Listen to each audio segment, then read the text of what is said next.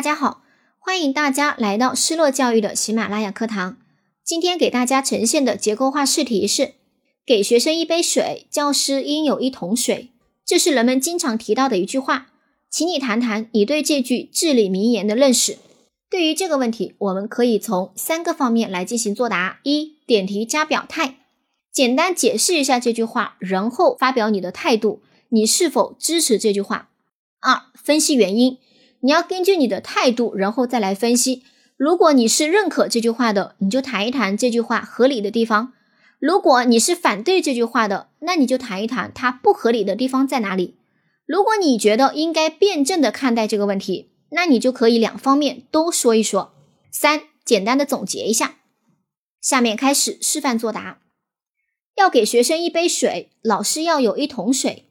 这句话曾经在教育界一度非常的流行。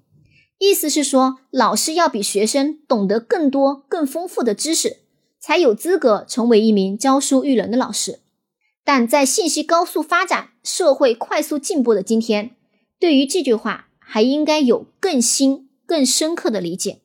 首先，如果老师没有足够丰富的经验，就不能很好的教育学生了。否则，老师给完一杯水后，就剩不下多少了。老师先要有知识。这样才能传播给学生。如果老师只有一杯水，那么能给的也只有一滴了。其次，教师经过长时间的专业学习，应该说都已经把自己的一桶水差不多装满了。装满了这桶水，并不表示万事大吉了。其实，在今天围绕一桶水还有很多要研究，比如水质好不好，水量够不够，会不会倒水等等。大家都听过这句话：“问渠哪得清如许，唯有源头活水来。”那教师的一桶水是不是活水呢？答案很明显，不是。那我们怎么保证我们倒出去水它的水质好不好呢？这无疑就要求不光要不断的充实我们这一桶水，还要保证水源的清纯。最后，新时期的教师要不断学习，不断更新自己的知识。随时添水换水，不要让自己的一桶水成为陈年老水。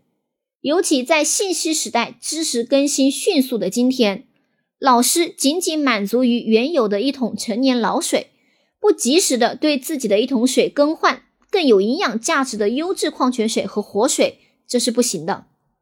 今天我们生活在终身学习的时代了，学习就跟吃饭一样重要，只有不断的填充自己。才能适应这个变化频繁的时代。